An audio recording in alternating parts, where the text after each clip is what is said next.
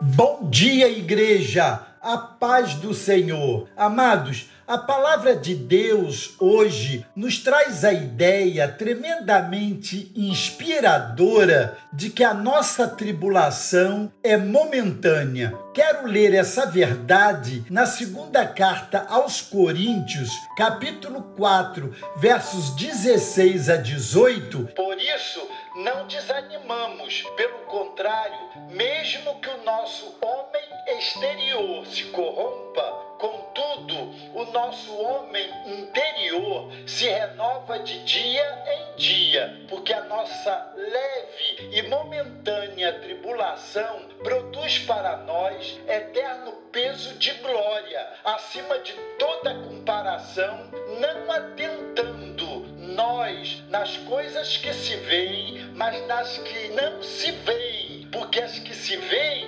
são temporais e as que se não veem são eternas. A cada dia somos desafiados a buscar o sobrenatural de Deus para que possamos superar a temporalidade de tudo que nos assola. No texto lido, o apóstolo Paulo fala do efeito e desígnio das aflições. Sim, porque aflição tem propósito da parte de Deus e visa sempre um fim proveitoso. Por que o justo sofre? Por que cremos e ainda assim sofremos? Será que Deus não poderia impedir essa aflição pela qual estamos passando? As perguntas são muitas na hora da prova, sobretudo quando não conseguimos identificar um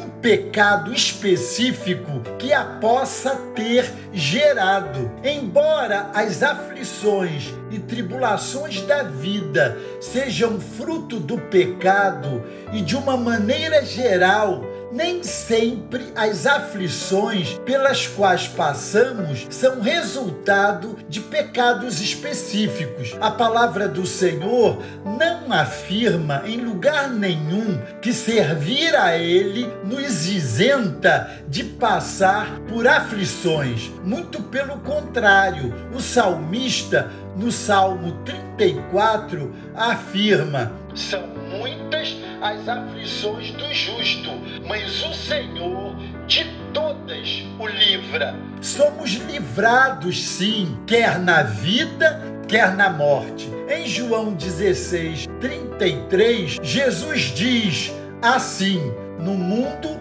passais por aflições, mas tem de bom ânimo. Eu venci o mundo. Outro dia, ouvi de uma pregadora em um culto pela rádio, experimentada na fornalha das aflições, dizer assim: O Senhor é o meu pastor e nada me faltará, nem aflição o Senhor provê tudo de que precisamos para o nosso crescimento espiritual. Não devemos desanimar no meio das aflições. Deus não perde o controle de nenhuma situação, especialmente as que nos assolam. Então, amados, busquemos continuamente o revestimento sobrenatural do Espírito Santo. Quando o natural é visitado